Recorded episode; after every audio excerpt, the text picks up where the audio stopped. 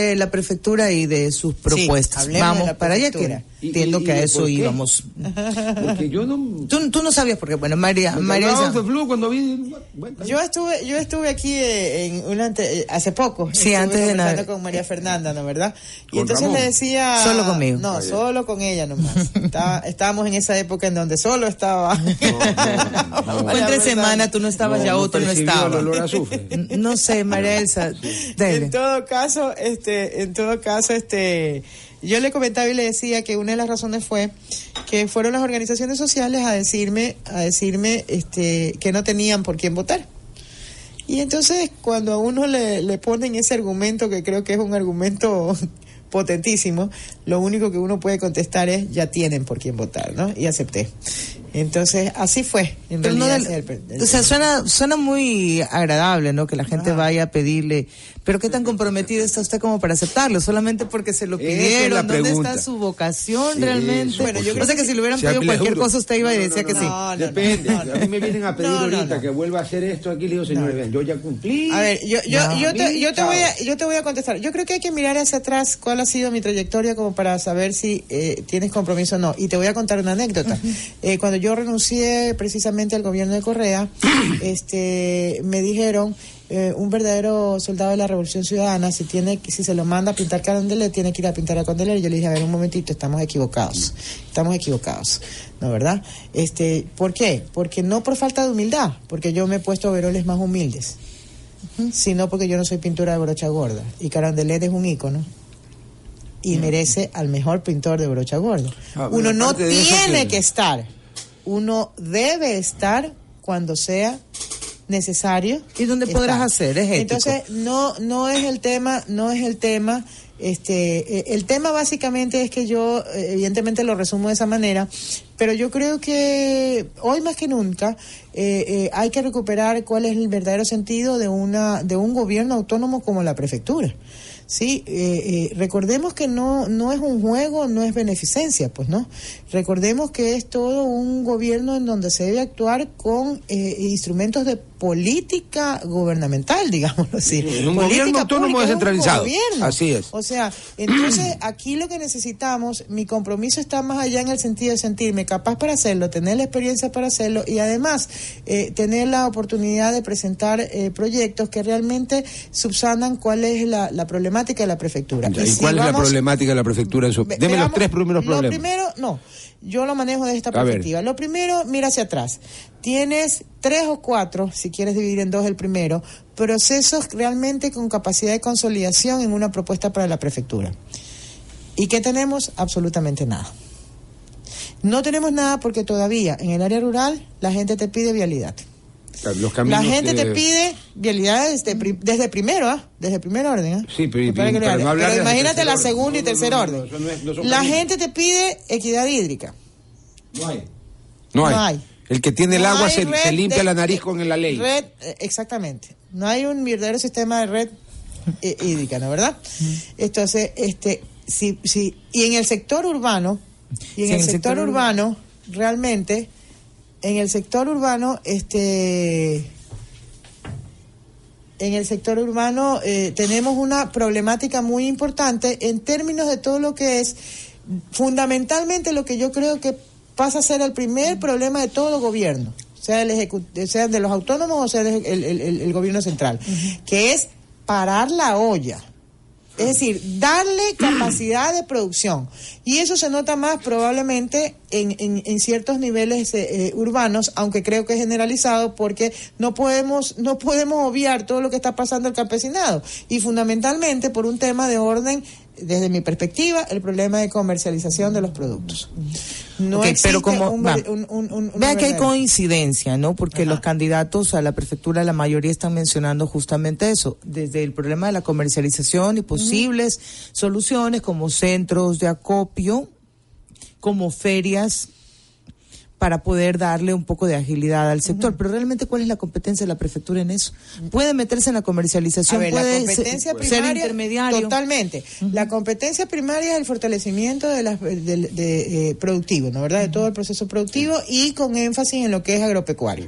Esa Es es uno- amplio. Pero Claro, eso, eso es entraste, marco, ya está pero, dentro. a ver, pero es que ahí es que viene la visión y la, y la forma de enfrentarlo. Dele. Para mí, el fortalecimiento este, productivo tiene que ver no solamente con infraestructura, ¿no? Tiene que ver con tener una gente capacitada para hacerlo y por eso mi propuesta es en los institutos tecnológicos. ¿Sí? Tiene que ser una, una, una, eh, una población sana para ello. Y por eso mi propuesta, en términos de que hay que atacar todo lo que nos está atacando y nos está corroyendo lo que es la población. Entonces yo no lo veo como políticas individuales sociales, lo veo como una política necesaria dentro del enfoque productivo. Amplíe. Pero fundamentalmente, ¿cuál es el problema? El problema es cómo enfrentas ese sistema de organización productiva. Entonces, ¿qué pasa? Tienes un problema que es ancestral, digámoslo así, que se ha vuelto ya crónico, el problema de los grandes productores versus los pequeños productores. Entonces, O de los productores, en el caso del arroz, Ajá. en Guayas y los Ríos, ¿cómo es que dicen? Habiendo arroz aunque no haya Dios, que están liquidados porque les pagan lo que les da, la, gana, les da la gana. desde hace Ya, años. eh. Nadie hace nada y encima Perú nos, vende. Perú nos vende arroz de contrabando, lo cual es una herejía porque el Perú nunca produjo un grano de arroz. Entonces, exactamente. Ahí está el Eh, problema. eh, Entonces, exactamente, ¿no? Entonces, ¿qué es lo que tienes que tú hacer? Tienes que definitivamente atacar a la raíz. ¿Qué es la- el tipo de organización que tienes? Entonces, ¿la propuesta cuál es? La propuesta es, a ver, tenemos una ley de la economía popular y solidaria. Tenemos una ley que nos permite asociar a los más pequeños con el objetivo de qué? De que entren al mercado, no eliminar el mercado, es de que entren al mercado con igual capacidad o por lo menos no tan débiles para es poder más real. para poder establecer Si tú una acción. 100 agricultores pequeños de arroz, Ya, el día que van a la comercializadora ya no compran un distinto, saco, pues. compran Ya- 100 sacos. pues. ya no, y por 100 pues. sacos te dan otro precio. Ya no. O sea, Claro. ahora, si a eso tú adicionas procesos tecnológicos distintos, como por ejemplo, no hablemos de orgánico, ya hablemos, pasemos un, un- un- un plano superior. Mira, en el Ecuador hay investigaciones importantísimas que tienen que ver con procesos productivos naturales, completamente naturales. con transgénicos. Sí, no con transgénicos. Prohibido. Pro- totalmente naturales, que lo que está demostrado, tenemos las pruebas, no solamente que bajas entre un 30 y 40% el costo, sino que incrementa la producción, lo cual implica productividad mucho más alta y encima el costo. tienes un producto que es mucho más es- es- digamos, es un mucho, mucho mejor pagado. Y si tú, a través de la asociatividad, lo que haces es brindarlo, sí, al mercado interno, pero fundamentalmente promocionarlo al mercado del exterior, sin intermediarios, ¿qué tienes? Mm, Pero María Elsa, lo que usted está proponiendo pareciera que fuera una suma de lo que hace BAN Ecuador, Ministerio de Agricultura e INEAP. No, ¿Qué no, hace, no. Perdón, perdón. Por lo perdón. menos Lo que se supone que debe de perdón, hacer. Entonces, Perdón. como A que ver. hay una repetición de No, lo no, que no, no, no, están ya otros organismos o no, entidades no, no, no. nacionales haciendo. o No, por no, lo no, menos, no, no. de- pero A ver. Es que yo le voy a decir, yo le voy a decir qué es lo que pasa. ya comenzamos. Usted y yo no podemos terminar una entrevista en paz. A ver, Si dele. nadie está en guerra aquí, tranquilícese. es que al usted no contrario, conoce el background. creo- al contrario, contar. yo creo que es bonita las entrevistas porque sabe que lo hacemos muy cotidiano y muy de conversación. Mm, Pero le voy a contar el background. Dale, dele, Está grabado, creo que no pueden terminar Una de las entrevistas en cosas paz, que ¿no? yo he dicho, Con ella. una- Trabaja para Satanás conmigo. usted. Ese es el problema. Conmigo, la, la cosa es conmigo, la cosa es conmigo. A ver, no, mira María Fernanda. El tema es el siguiente, una de las cosas que yo he dicho es que precisamente, el, eh, eh, inclusive si tú lees la Constitución, vas a darte cuenta que hace una diferenciación entre lo que es un tipo de economía privada, mixta, y lo que es economía popular y solidaria. Eso significa que son visiones distintas, ¿no verdad? Que no es que la una parcha a la otra. No. son concepciones distintas. ¿Sabes cuál ha sido el problema y por lo cual te confundes realmente? En términos de decir, en términos de decir, este, eh, Que hay eh, una que- repetición, que hay una dije yo, repetición. entre estas entidades, sí. Que y lo que usted plantea como esta a la ley prefectura. y la ejecución que se ha dado, se ha dado desde una óptica de parchar, de parchar lo que teníamos, ¿a través de qué? De convertirla en una política social, no en una política productiva. Por eso está en el MIES. Por eso no está donde debe estar, que es en el sector productivo, porque no la han ubicado como debe ser. A ver, la economía popular y solidaria, ojo, y ya he repetido. Es economía en me primer gusta- lugar. Exacto, pero a mí no me gusta lo de popular, ¿sabes por qué? Porque lo de popular es de subsistencia y yo no busco para mi provincia la subsistencia. No, yo pues, busco el desarrollo bien, no y la sostenibilidad. Es vivir con las Sí, completas. con las completas. esa no es y esa no es la idea. Pero a pesar de que no me gusta y a pesar de que creo que hay que empujar en la asamblea mañana, a partir de la propia prefectura, algunos cambios en la ley, es una ley que nos va a permitir sostener o nos va a, a- a- a sostener ese cambio necesario. ¿Para qué? Para que los productores, insisto, puedan estar en el mercado de una manera menos desigual. El problema es que la ¿Sí? ley ha estado mal aplicada desde el Totalmente, comienzo. Porque totalmente. claro, parte de un enfoque equivocado desde Eh, el comienzo. La ley no se exactamente. llama Ley Solidaria Popular de Economía de Subsistencia, no, se llama Ley de Economía Popular y eh, solidaria. exacto. Primero es de economía, entonces coño, No, entonces, entonces yo creo que mira, yo creo que es el enfoque con- y rescatar un elemento que es importantísimo, porque es una visión distinta a lo que es netamente la concentración. Si tú realmente ves, ves cuál es el objetivo, el objetivo termina siendo la diferencia entre la ley de, de compañías y la ley de economía popular y solidaria, ¿cuál es? La distribución de los excedentes y las utilidades. pues. Mientras acá se distribuyen solidariamente entre todos, acá depende de cuánto pusiste tú. Claro, el capital. El capital. De, la, de la- de la proporción de capital, que tenga, correcto. Y mira tú, ¿cuál es el, el- cuál es la cuál es el resultado que deberíamos esperar? Acá hay inequidad y concentración. Cuando dice acá se está refiriendo a la, a la, a la ley, economía, eh, sí, perdón, Para- sí, a nuestros sí, sí, sí, oyentes, sí. estamos con los oyentes. Yo estoy refiriéndome a que dentro del esquema o de la legislación de, eh, empresarial, digámoslo así, que hemos conocido siempre, cuando se distribuyen las utilidades, se distribuye más a quien más Obvio. aporta capital. Porque esa es la lógica, así está planteado. Si yo aporto 10 millones y Pero ella ¿qué- aporta un ¿cuáles millón, a han mí me sido los resultados? ¿Cuáles han sido los resultados de esta lógica? Concentración, Pero es, que, Ma- pero es lógico. Y pobreza. No, pero te estoy hablando a nivel Claro. del mundo. Ya lo dijo Madame Lagarde, con quien hace poco se entrevistó el, Sí, sí, sí, el sí, sí. presidente actual. No sé a qué ya lo dijo llegaron, pero en- bueno. Ya lo dijo en la última reunión de primavera. En los últimos años, el problema del sistema es que ha concentrado 10 veces más el capital en los países como el nuestro Bueno. y dos veces en los países avanzados. Es decir, el sistema mismo promueve la concentración. Correcto. En cambio, en esta ley, si se aplica correctamente, si se protege realmente a los principios de la ley de economía popular y solidaria, ¿sí? la distribución te lleva a una equidad. Ahí, esa es la forma de pelear realmente el tema de inequidad versus equidad. Yo soy una persona que promueve este tipo de soluciones, no las soluciones que van impuestas. Ok, María Elsa, Porque me vamos, parece que nunca vamos a... Ma- María Elsa, vamos a irnos a una pausa, pero Claro, la idea es regresar ¿En para que usted vamos? diga eh, cómo va a aplicarlo. ¿Ya? Desde, desde el presupuesto Seguro. que tiene y desde la intermediación y en fin.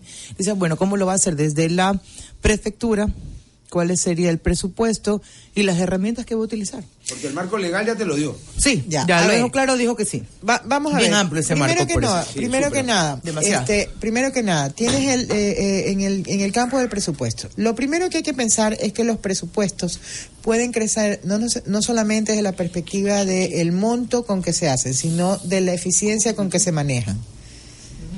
Es decir, lo mismo puede rendir más. lo mismo puede rendir más Obvio. y eh, eh, puede rendir más y yo creo que en la prefectura de Guayas de entrada puede rendir más así a grosso modo a grosso modo porque tampoco he tenido oportunidad de ingresar a hacer una evaluación exhausta de cómo está siendo manejado Entonces, ¿cómo el puede decir que puede primera crecer impresión más? es- porque que hay tienes, una tienes bases, tienes bases, eh, eh, tienes bases de lo presentado. Es que, mira, yo te explico.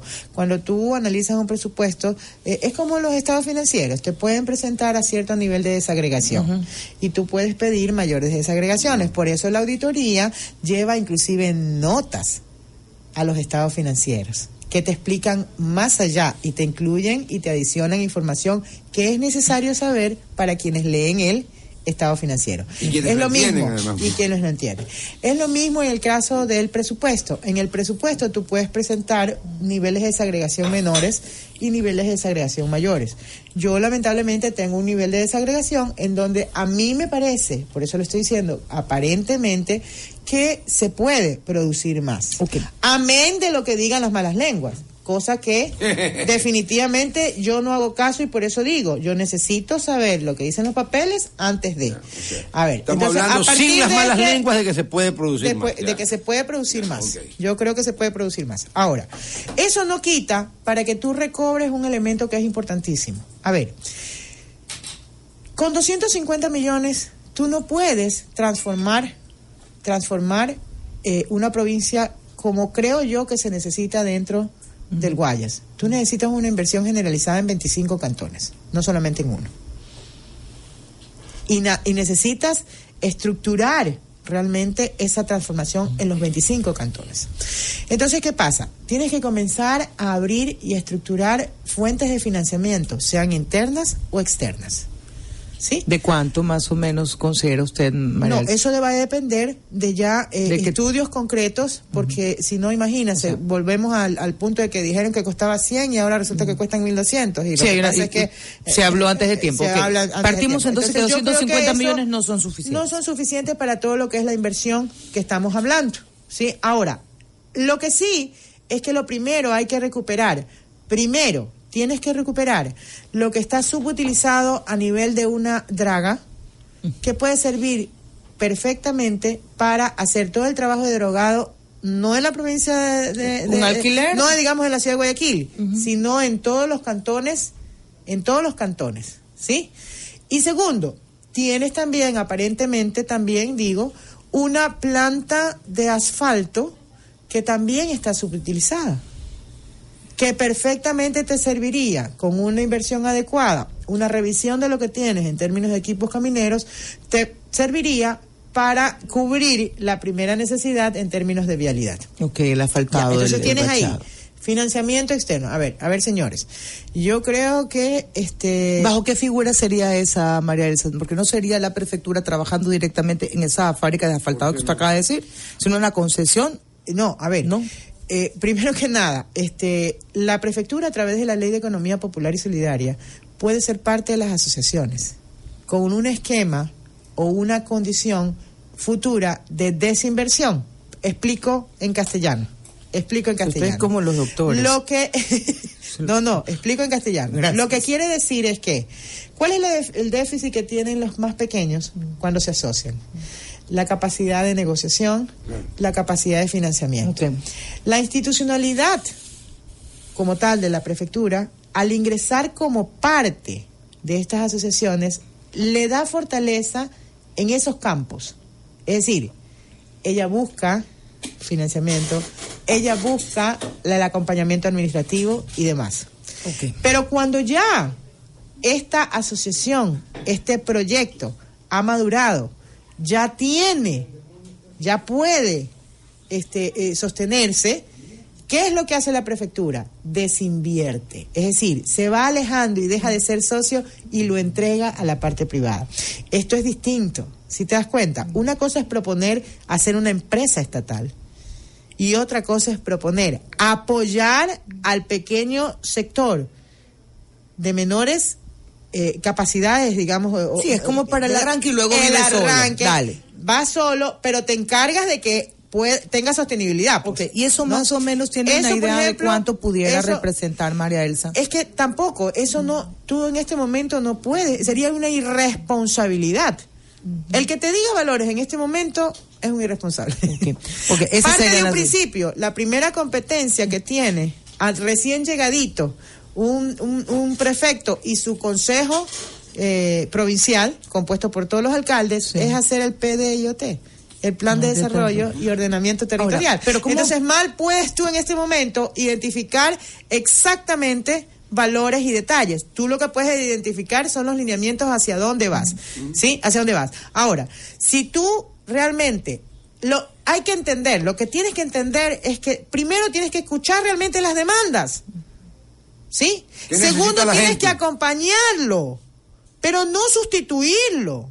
La prefectura no tiene que sustituir a la acción de los privados, tiene que acompañar en esa opción.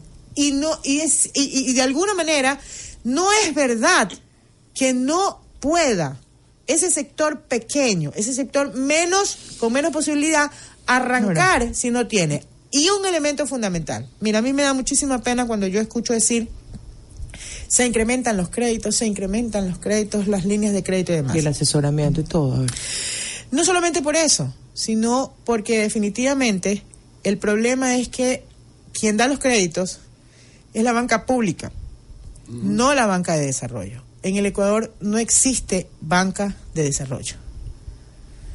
Fíjate tú que si tú revisas la normativa, y mira que voy avanzando, yo al principio, la vez pasada, no te mencioné nada de normativa, ¿sí? Hoy vamos avanzando porque es importante ir desmenuzando el por qué se pueden hacer las cosas como las propongo.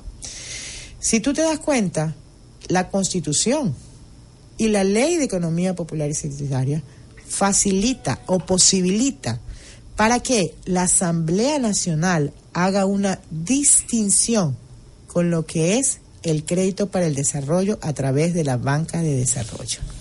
Es decir, lo que nadie se ha preocupado en el país y que lo vengo repitiendo no desde ahora, sino desde hace mucho tiempo, es que necesitamos crear una verdadera banca de desarrollo. Fundamentalmente para ese sector más, eh, eh, más desvalido, pero que ojo, hay una frase que se repite muchísimo. Lo que tenemos que entender quienes vivimos en la ciudad es que arquitectos necesitaremos una vez en la vida, médicos cuatro o cinco veces, en las mejores de los casos, agricultores, ganaderos, los vamos a necesitar todos los días. Tiene que entenderse que nosotros dependemos de los alimentos que ellos producen. Pero tiene que entenderse que esos alimentos no solamente tienen que ser en cantidad, sino en calidad. Y ahí hay un trabajo importantísimo de la prefectura en términos de lo que es eh, eh, el tema de alimentario. Ya, eh, María ¿No? yo le agradezco que usted sea tan didáctica y profunda en, en sus explicaciones. A veces se tiende solamente a superficializar y ahí es donde uno se extravía. Y el votante también se extravía. Pero mi pregunta inicial era desde la prefectura, ¿cómo manejaría? Déjenme solamente un ejemplo de cómo va a funcionar este proceso de, de intervención de la prefectura en la comercialización, en la formación, incluso en, en la economía popular y solidaria. ¿Cómo, funciona el plan? ¿Cómo lo tiene estructurado en, eh, en- en su plan de trabajo? Ya, tienes eh, a los tres escenarios de corto, mediano plazo, eh, largo plazo, yo le sumo el inmediato. En el inmediato se van a aplicar soluciones que no son ideales, pero que son necesarias. Por ejemplo, en el tema de la comercialización, hay muchas formas que podemos establecer, no solamente eh, eh, con pago, sino de intercambio Ya. entre las propias asociaciones. Recordemos que en este momento en el país existen eh, ya a- muchísimas asociaciones creadas dentro de la economía popular y solidaria, que son la base de inicio para poder establecer una recuperación un reperfilamiento, digámoslo así, reubicación en lo que es- debe ser la economía popular y solidaria. Entonces, segundo, tienes la famosa, sí, los famosos creaciones de mercados y demás.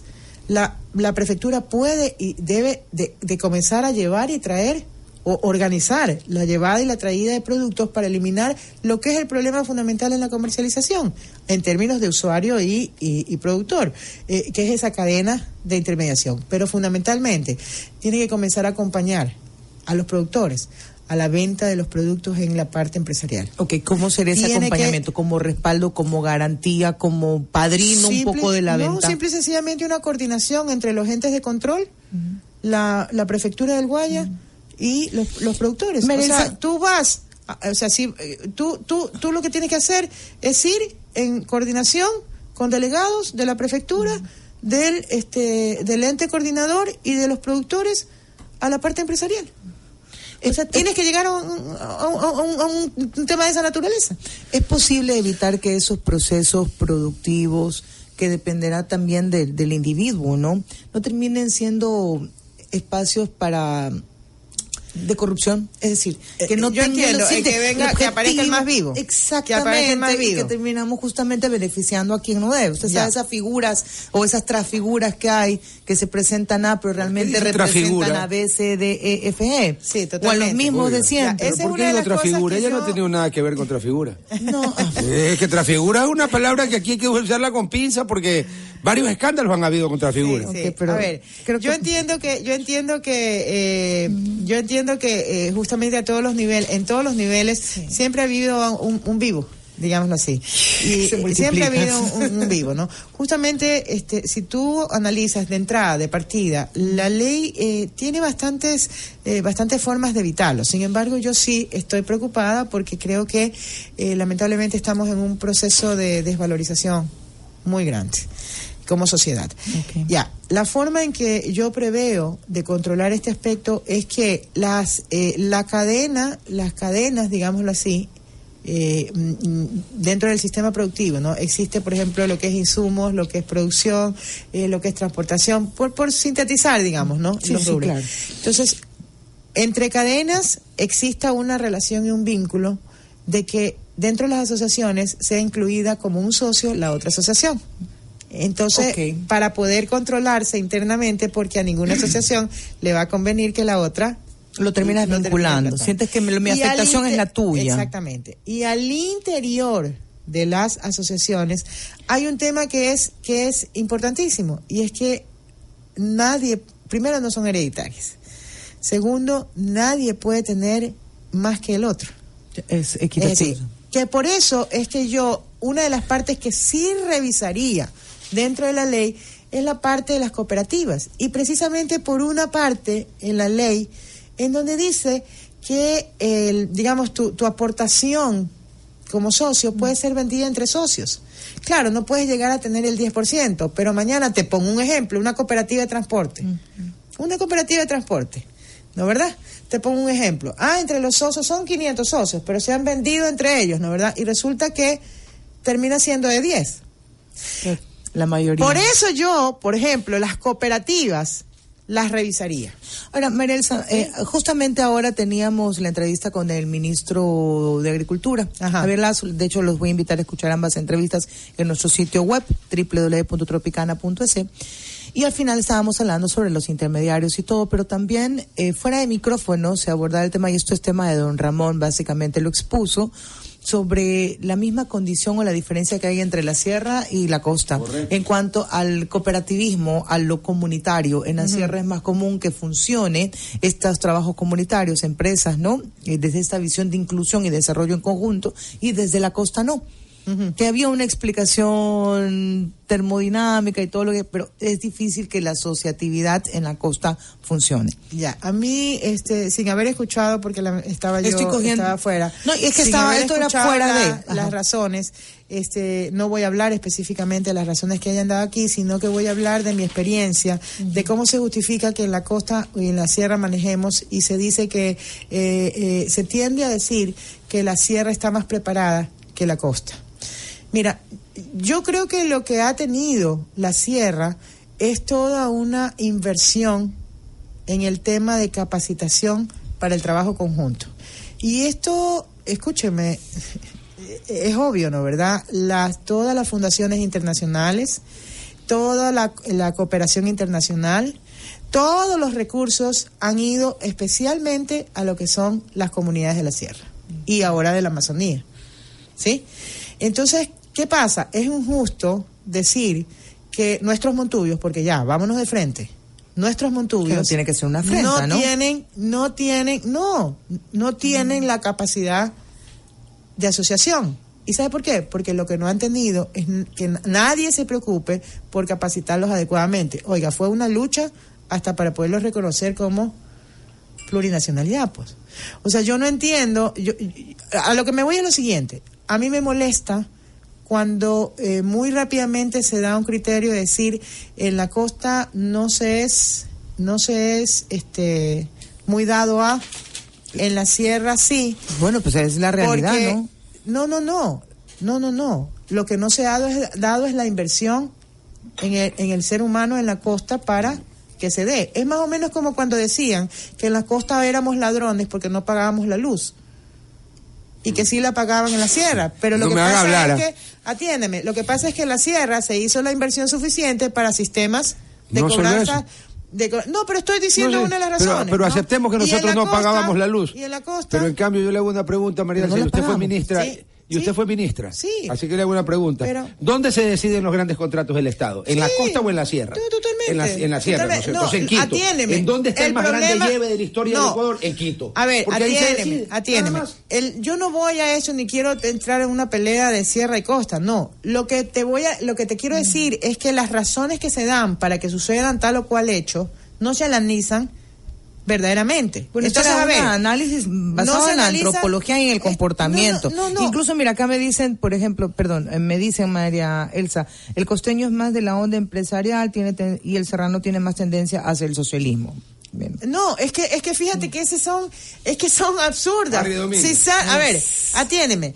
Tanto serranos como costeños, lo que queremos es pasarla bien.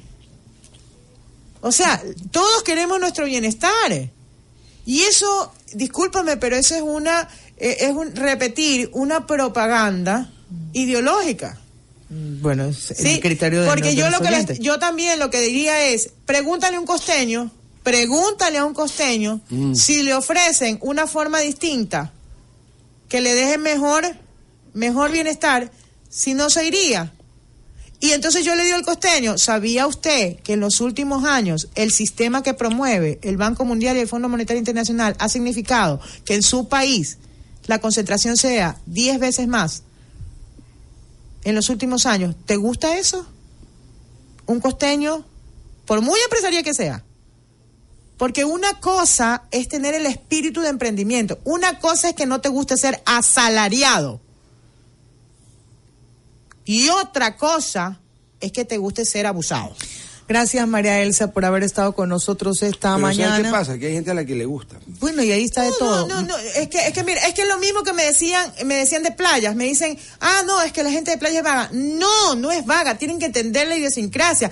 La gente de playa está acostumbrada a ser su propio dueño, su propia empre- eh, empresa, aunque sea chiquita, aunque sea informal. Y cuando termina de hacer no lo que termina de hacer, se va a su trabajar casa. en una en, En una oficina, salario, no. no le gusta. Escúchame, una persona que vende pastelitos en la calle genera alrededor de 500 dólares semanales. Y el salario básico está en cuánto, mi En menos de Rodolfo? 500 dólares semanales. Menos de 400. En menos, eh, mensuales. Eh, Por eso. Mensuales. No, no puedes comparar Entonces, contra los no 500. puedes comparar. Claro, porque la economía informal, entonces, ¿qué cuando te va bien, rinde Lo mucho. que tienes que ofrecer, lo que tienes que ofrecer es un sistema que evite el preferir ser informal, el preferir no tener este tipo de, de, eh, eh, eh, de opciones. eh, de opciones que te den una mejor producción y no puedes llegar a conclusiones. No, señor, lo que no se ha hecho es invertir en el ser humano adecuadamente en ese rubro de saber aprender a trabajar en equipo. Y otra cosa última. Anda, dile tú, pues, a alguien de playas o de Manglar Alto, de cualquier lugar, que lo vas a formalizar. Y que a lo mejor va a ganar más o menos lo mismo que él hace siendo informal. Ah, pero que le vas a quitar, pues, la parte del seguro. Y te dice, bueno. Entonces se le enferma el hijo hoy, 28 de enero, y le dan cita para el 4 de abril. ¿Sabes lo que hace ese? Te manda la rep. Ya. No solamente eso, verdad- sino que en playas no hay seguro social. Ah, no. No ¿Sabes hay. qué? El seguro social es una ficción en el Ecuador. María Elsa, gracias por habernos acompañado. Gracias La a seguimos en otro momento. Pero por supuesto.